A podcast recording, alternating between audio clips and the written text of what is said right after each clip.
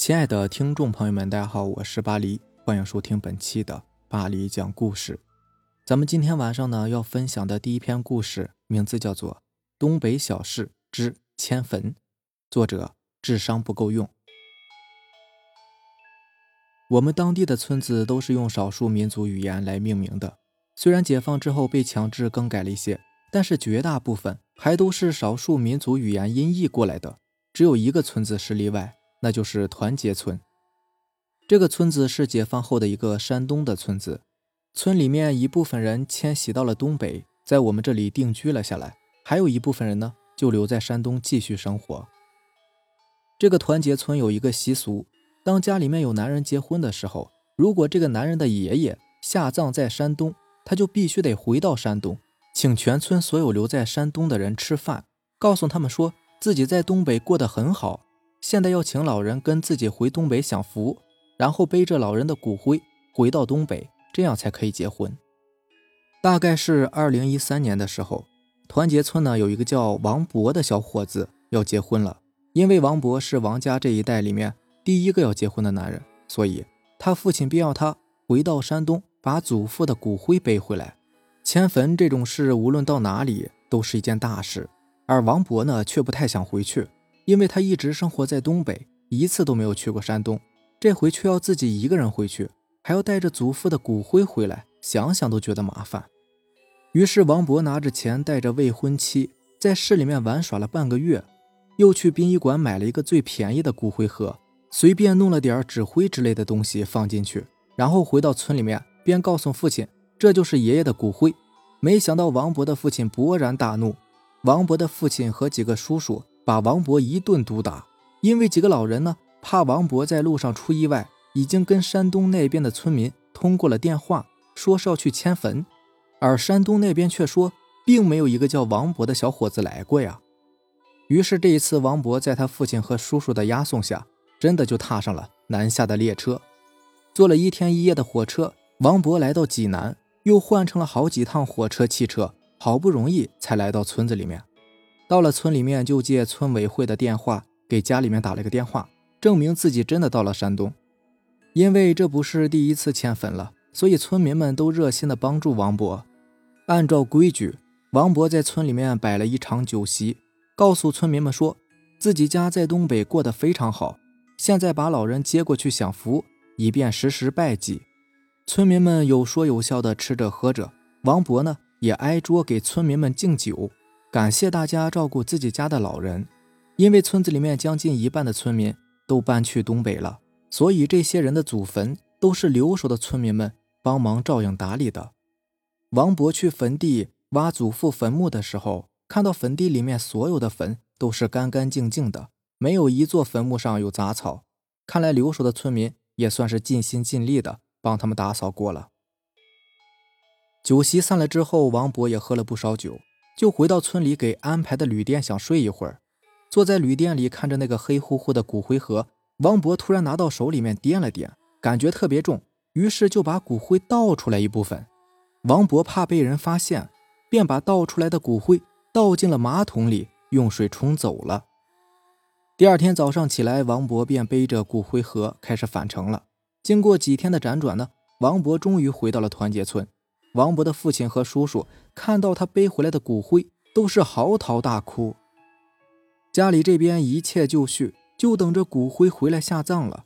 王博本来还害怕父亲问起来为什么骨灰会这么轻，还想了好几个说辞应对。不过大家都忙着下葬的事情，也没有人注意到骨灰的重量变轻了。全部下葬好了之后的第三天，王家就举办了王博的婚礼。婚礼一切正常。在王博婚后的生活里，却是怪事连连。王博晚上躺在炕上睡觉，睡到半夜的时候想起来上厕所，可是刚一爬起来，就发现有一个老头蹲在自己家的炕梢上，而那个老头不是别人，正是自己的祖父，把王博吓得啊的一声惨叫，直接昏死了过去。这一嗓子把全家人都惊醒了，他老婆吓得是六神无主。只能开门喊王博的父母过来帮忙。大家掐了半天的人中，又给王博泼了一盆冷水，才算是让王博醒了过来。王博一口咬死说：“看到祖父蹲在自己家的炕梢上，而王博的父母却觉得可能是前几天让孩子跑了一趟山东，回来呢就张罗结婚，有点累到了，所以才会梦到祖父的。于是好言安慰了一番，又都各自回屋睡觉去了。可是事情并没有结束，自此之后，每天王博晚上都会看到自己的祖父，就那么蹲在自己屋里的炕梢上，微笑的看着他。那面容就跟家里面挂着的祖父的遗像一模一样，一小撮花白的山羊胡子，满脸的褶子，笑的时候咧开嘴，露出已经掉的稀疏的牙齿。一连一个月，每天晚上王博都会醒过来，醒来就能看到祖父蹲在炕梢看着自己微笑。这天，王博到了午夜又睡醒了，刚一睁开眼，就看到祖父并没有蹲在炕梢上，而是蹲在自己的被窝旁边。微笑的盯着自己看，还不停的捋着山羊胡子。这么近的距离观看，可把王博吓坏了。伴随着王博“妈呀”一声惨叫，这回他算是没有控制住，不仅昏了过去，而且还尿在了被窝里面。结果王家又是一番折腾，王博这次醒来之后呢，就显得有点不太正常了，不停的浑身发抖，躺在炕上起不来，跟谁说话呢，都好像听不到一样。这下王家人也都慌了。于是便把他们村的大仙请了过去。他们村的这个大仙呢，不知道是不是真的有能耐，反正年轻的时候呢，不是什么好人。他年龄比我稍微大几岁，年轻的时候也是一个有名的小混混，总去镇里面初中附近抢劫学生。后来因为这事儿，我带着几个同学呢，把他给打了一顿，打断了一只胳膊，他这才收敛了一点。不知道就这样一个人，后来怎么就混成他们村的大仙了呢？他们村里面发生个大事小情的，都会找他给破破；有婚丧嫁娶的，也都找他给算算日子。不过这一次，这个大仙却没有什么用了，在王家的屋子里面转了好几圈，也没有看出什么异样，便想告诉王博的父亲说没有问题。可是就在他回头的一刹那，他突然看到王博躺着的火炕上蹲着一个老头，而这个老头不是别人，正是王博的祖父。刚才进屋的时候，大仙就看到屋里面供奉着老人的遗像，便好奇的多看了几眼。此时一看到老人出现，立马吓得是魂飞魄散，身子一挺，直接躺在了地上，浑身不停的抽搐，口吐白沫，发起了羊角风。王博父母一看，连大仙都犯病了，于是喊来几个邻居帮忙，把大仙给按住，怕他咬断自己的舌头。过了好半天，这大仙才算是正常过来。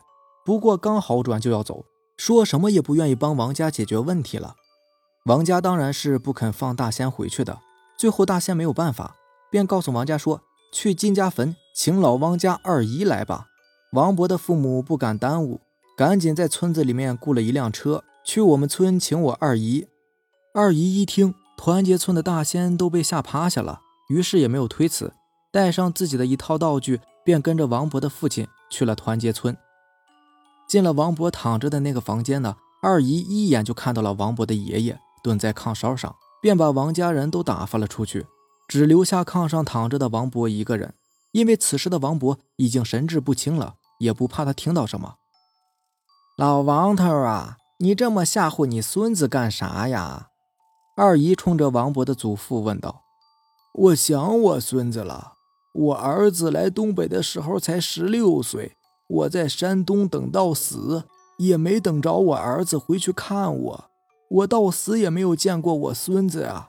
现在孙子结婚了，我想看看他。哎呦，老王头啊，你天天这么看你孙子，能把他吓死，你知不知道啊？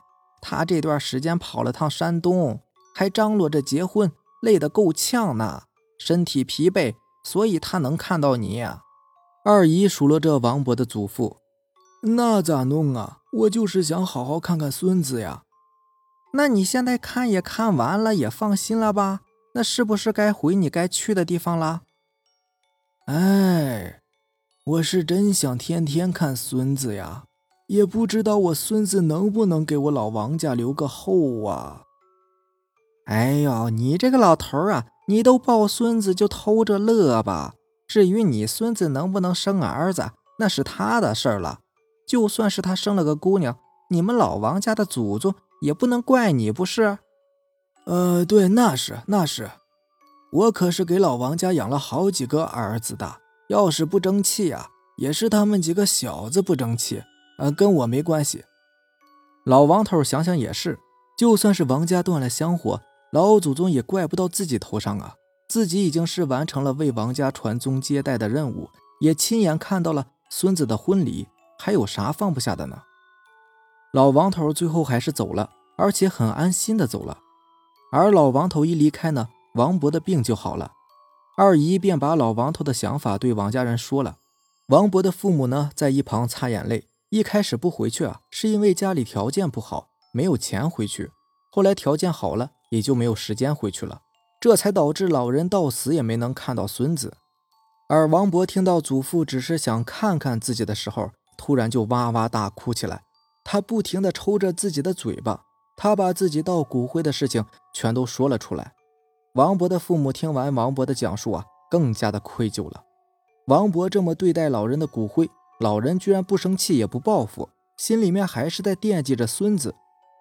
第二天，王家家族的所有人就一起去了老人的坟墓前，让老人呢把所有的家里人都看了一遍，还跟老人讲述说这些年呢家里人在东北过得都很好，让老人放心。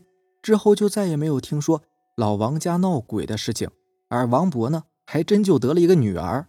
有时候提起团结村王家呀，二姨呢都会笑着说：“这回等王博死了呀，看他怎么跟他爷爷交代。”这个老头还有点重男轻女，真是活该骨灰被倒掉。好了，以上就是咱们今天晚上要分享的故事了。如果喜欢咱们的节目呢，就点个订阅吧。另外，如果你也有比较精彩的故事想要分享给大家呢，可以给我私信留言。好，那让咱们下期见吧，拜拜，晚安。